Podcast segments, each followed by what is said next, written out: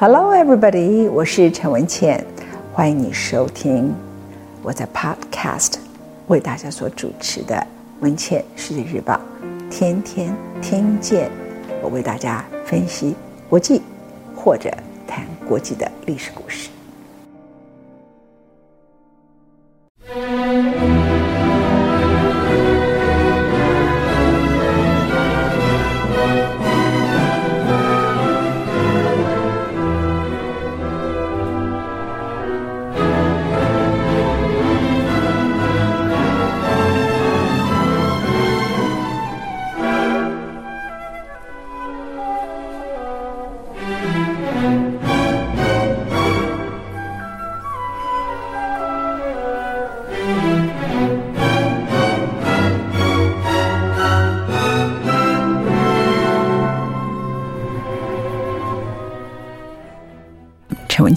为你讲述丘吉尔的故事。丘吉尔当上了下议院的国会议员，当时他是保守党。很多人会用“政治辩解”这四个字眼来形容一些人在政党中间的转换，可是并不去了解为什么。我今天想要讲的不完全是政治辩解，还谈到他如何后来当上了英国的首相。当时的丘吉尔呢，在保守党里头声望非常的高。如果你现在听我说了，丘吉尔那个时候为什么从保守党跑到自由党，我相信你会哈哈大笑，因为历史是如此的相似跟复制。首先注意啊，我以前跟各位说过，丘吉尔在年轻的时候是大英帝国最登峰的时期，不论在军事方面、在政治方面、在经济方面都是。可是当他进入到了二十世纪初期的时刻，也就是一九零零年，他进入了国会议员，当选了。一九零一年的时刻，英国在经济上总 GDP 已经输给了美国，在军事上，他们看到了德国的崛起，所以整个英国希望，我怎么可以不是大英帝国 Number One？那时候也有一些英国人想让自己英国再次伟大起来，这有没有很熟悉的啊？但是不是他不是用这个字眼讲啊？在当时，丘吉尔参加的是保守党，保守党是执政党。在那个时刻，丘吉尔跟他所属的执政党当时的首相叫张伯伦，有很不同的意见。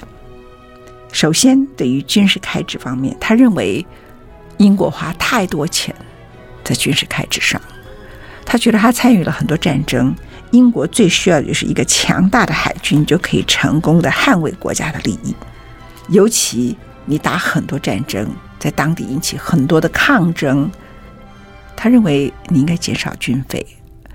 那你在那个地方，你以为你占领那个殖民地，实际上有些东西是划不来的，因为你的做法不会得到当地民众对你的认可，所以你只好一直打仗，一直打仗下去。这个军事费用是无底洞。这个情况其实跟现在我们所看到的中东的情况是很类似的。那时候丘吉尔就很有远见，他就反对了张伯伦，他才二十六七岁，他认为应该把节省下来的钱改善英国的民众生活，因为英国当时已经出现了资本主义发展到一个阶段以后必然出现的贫富差距，有很多老百姓的生活过得并不好，而且。当时英国也有出现废边社的主张，就是要有社会福利等等。社会福利钱从哪里来？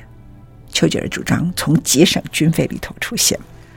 那由于他这些见解，提高了他在群众中的声望，但是也让他跟保守党领袖跟他的首相是冲突的。第二个最大的冲突是自由贸易。本来英国呢，不管是保守党还是自由党，都是支持自由贸易的，因为那时候英国的自由就是可以占领别人的自由啊。他怎么会反对自由贸易呢？我的东印度公司，我要到中国来买东西，你们都不开放港埠，你们违反自由贸易。所以当他所向无敌的时候，他当然就要自由贸易。可是当那个时刻，英国的竞争对手，不管是美国，跟德国带给英国的危机感，张伯伦就提议要建立一个保护英国跟他所有领地在内的关税同盟，阻挡第三国的商品涌入，就阻挡美国了。而大英帝国内，只要是属于我大英帝国里头的，就全部都有特惠税率制。张伯伦说，这个方法就是把关税提高，其他国家只有大英帝国的所有的领地是想用特别低的关税。他说，这个方法。会使大英帝国再起，英国会出现新的前所未有的繁荣现象。美国不能再占英国人的便宜，你们觉得历史复制的太可笑啊？那采用这个建议呢，基本上一些工业的部门得到了一些好处，但是轻工业跟造船业却垮得一塌糊涂，同时也影响了民众生活费用的提高和生活水平的下降。丘吉尔看到关税壁垒政策。也看到很多人的反对，他估计形势以后，就以保护普通民众的利益的名义，强烈的反对张伯伦，就是保守党的政府所主张的关税壁垒政策。他说，自由贸易和廉价粮食的制度可以使得英国人民比较可能从贫困跟灾难的深渊上升到真正的大英帝国所拥有的国民地位。这两件事情。就造成了他和保守党最高领袖之间的冲突，没完没了的争执之后，丘吉尔决定离开保守党，奔向自由党。这就是著名的丘吉尔政治变节的事件。也很多人骂他叛党，也相当多人说他这个人呢、太不可靠，甚至很多人说丘吉尔留在保守党内，短期内难以青云直上。他求官心切，所以他才会跑到自由党里头去。但是他们不会告诉你是什么原因啊。那丘吉尔呢，转向了自由党以后，没多久，保守党就在一九零五年十二月就垮台了。于是他被任命了一个很特别的职位，这个职位跟他年轻时候参与的很多殖民地的战争息息相关。他好年轻，才三十二岁，他就担任了政府的殖民地事务部的次长。他没有当上部长，他是次长。他的主张就是从殖民地转向政府制，有利于英国移民。他的意思就是说，你虽然他是你的殖民地，但是你要给他更多的自治，而且你要给他一定的善后，把这些领土很快的给予他们一定的自治权。就是胜利以后要仁慈的策略手段，否则的话，你征服了他，很快的又会爆发新的武装反抗斗争。所以这就是他所写出来的重大的一个殖民政府的主张。这是年仅三十二岁当上次长的丘吉尔那个时候的主张，他也支持了那时候废编社的主张社会改革。所以其实丘吉尔没什么党派观念的，他觉得英国。跟老百姓的生活，甚至英国本身虽然有它的重要性，它这么有些人的一些价值、历史的某些价值是非常重要的，所以他也支持了废编社，也是后来很多工党所追随的最早期的英国的社会主义主张，这些人所要求的失业工人法等等。那在那个年代里头是非常先进的观念，因为资本主义的观念里头来自于达尔文，意思就是物竞天择。你在市场经济里头，你没有竞争力，你就该死啊！哪有什么失业工人法？怎么会给失业工人钱呢？他认为这是不对的啊。那丘吉尔都没有犯错吗？我刚刚讲了他很多英勇的事迹，no no no，他也曾经丢过大脸。这是丘吉尔故事好听的地方。让我告诉你一件事：每个人都会丢脸。我丢脸过，我可能也做过一些。判断错误的事，然后你们觉得这个人怎么那么笨，那么好笑？丘吉尔也一样。所以你万一做出了错误的判断，觉得有什么丢脸？人人都丢脸过，只是有些人丢脸没有人知道，或是他把它隐藏起来而已啊。丘吉尔后来呢，他当上了内政大臣。我在前一次有告诉各位，他曾经被关过，所以在内政大臣里头，他特别改善了。很多里头监狱的，呃，里头的人权问题，但是他在处理群众的抗争的事情里头，他相当高压政策，因为他认为稳定是很重要的事情。他认为很多事情的抗争是没有道理的，而有的时候呢，他会搞到可笑的地步。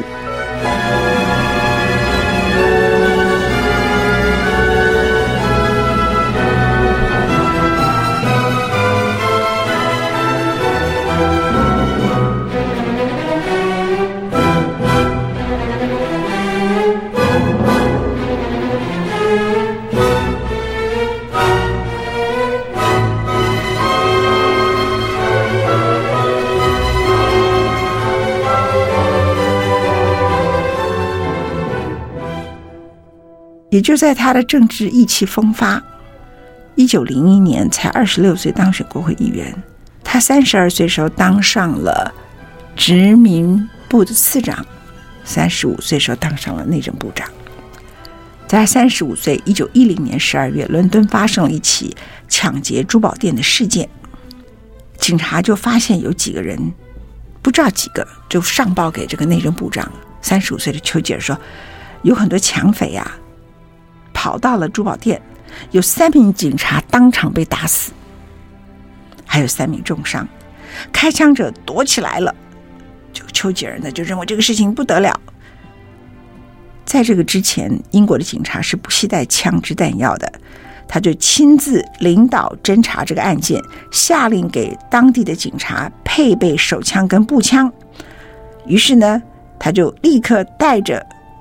非常多的警察就包围了这个珠宝店，这个珠宝店叫赛德奈街一百号，啊，里头就一直打，一直打，一直打，打打到好像简直像一场战争的打法。他这一生就是都是在战争中嘛，所以哇，这个枪弹如雨般的落下，然后呢，弹药的储备非常的多，因为没有人知道里面多少人。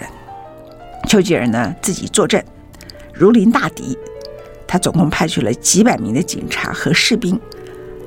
而且最丢脸的是，他还带了大炮。为什么大炮这个事很丢脸？他认为这是一个重大战役。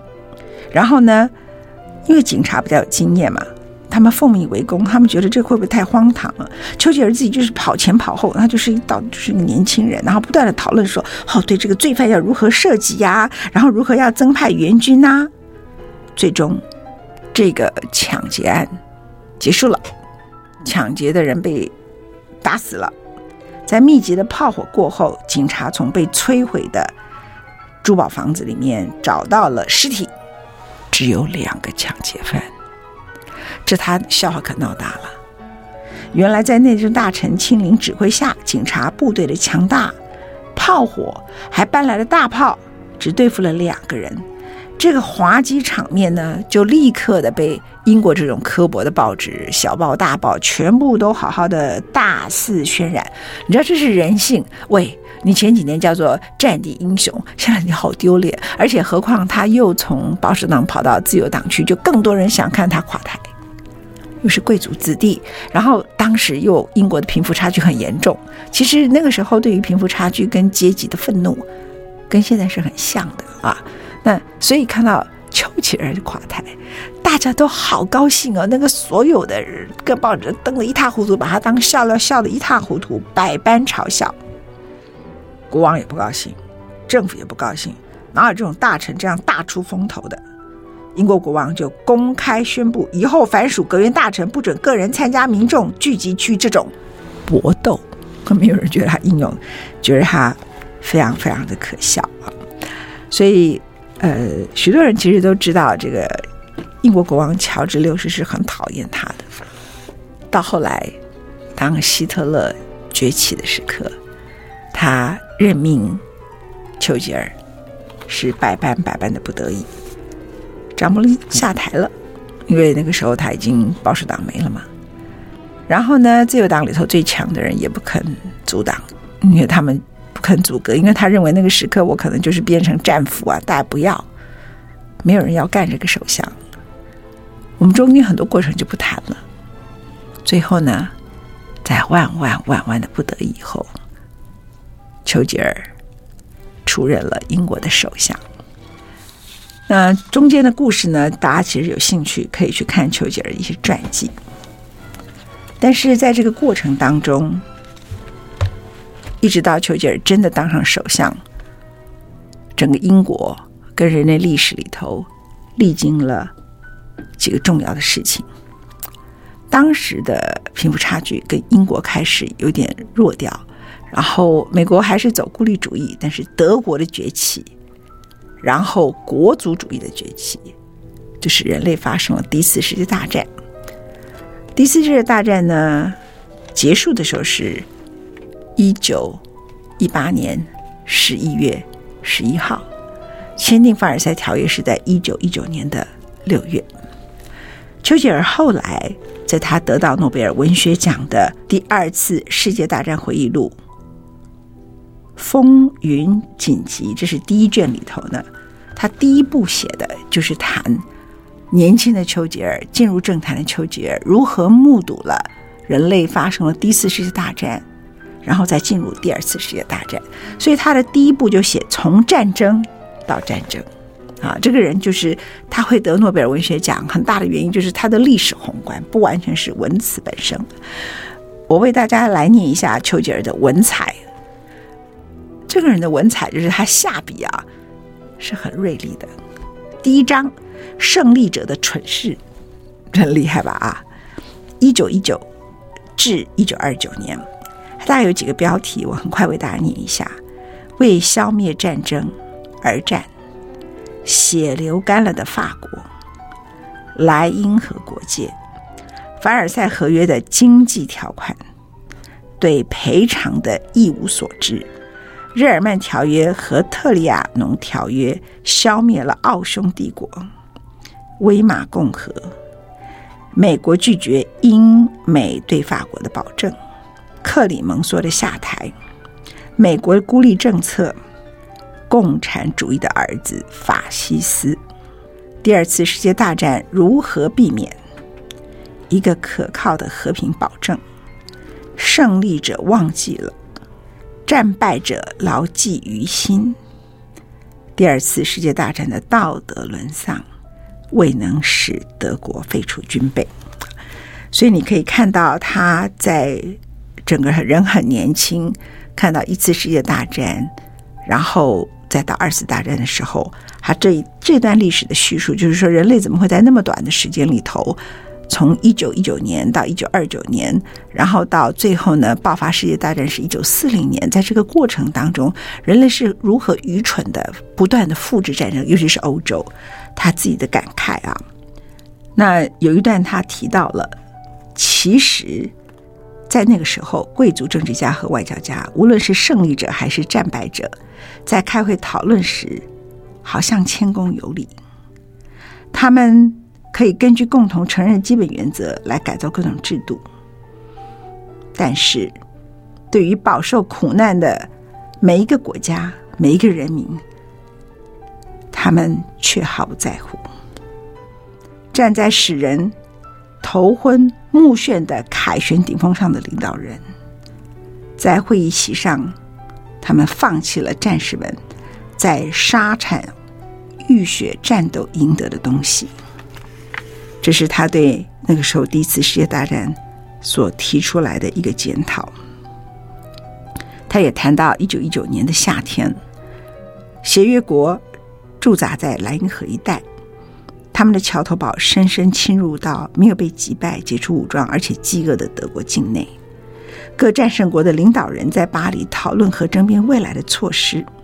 欧洲的地图放在他们面前，而他们几乎可以随心所欲地加以改绘。经过艰苦、冒险、拼命的五十二个月之后，同盟国终于俯首听候他们发落。同盟国中四个成员国，没有一个国家能够对协约国的意志做最微弱的抵抗。罪魁祸首的德国被公认是使世界惨遭这场浩劫的元凶，现在完全听命征服者的摆布，而征服者自己经过这番折磨，也显得朗朗苍苍。这次战争不是政府之间的战争，是民族之间的战争。各大国的全部生命精力都倾注于愤怒与杀戮之中。在巴黎集会的各战士的领导人，在那里感到人类历史上空前强大和猛烈的潮流压力，而前途充满了不吉之兆。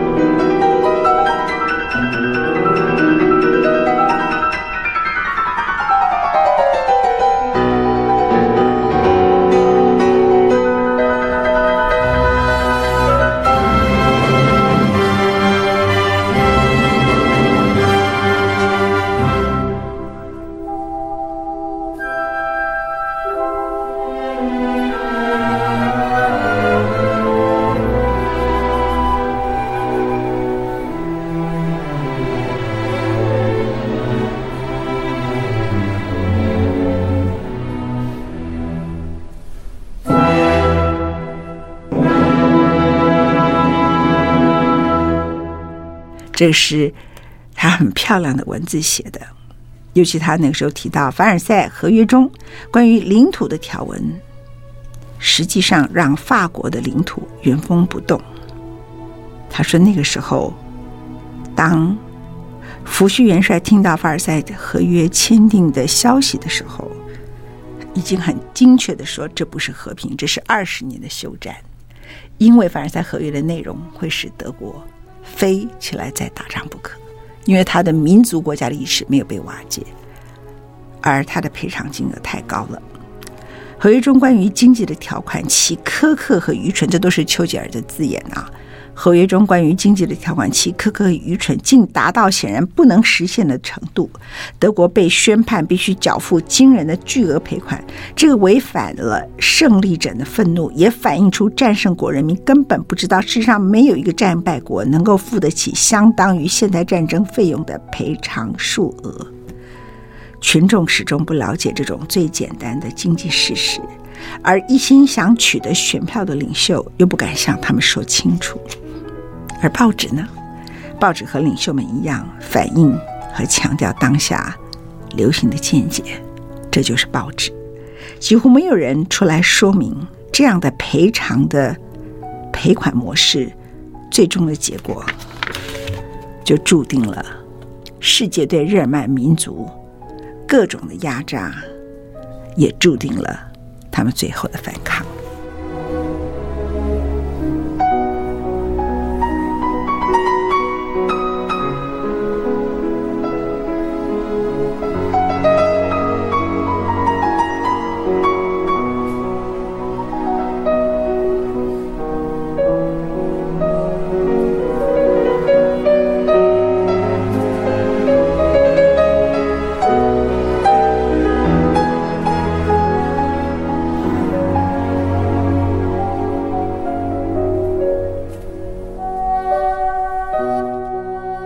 是丘吉尔在他的第二次世界大战回忆录里头提到，如何从一九一九年一次大战结束之后，很快的人类为什么走向二次大战啊？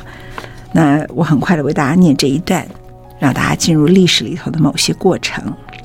这本书呢，一九五三年得到了诺贝尔文学奖作品。在二次大战期间，丘吉尔好几次的发表了重要的演说，他的演说。被称为经典。在下一集里头，我们为大家来谈他用什么样的坚强的意志，领导了英国面对二次世界大战，如何鼓舞了人们。不过，请记住啊，我还是告诉大家，他小孩子的时候是一个口疾的人，就是口齿不清晰、讲话结结巴巴的人。没有人是天纵英明，丘吉尔是把自己锻炼出来的。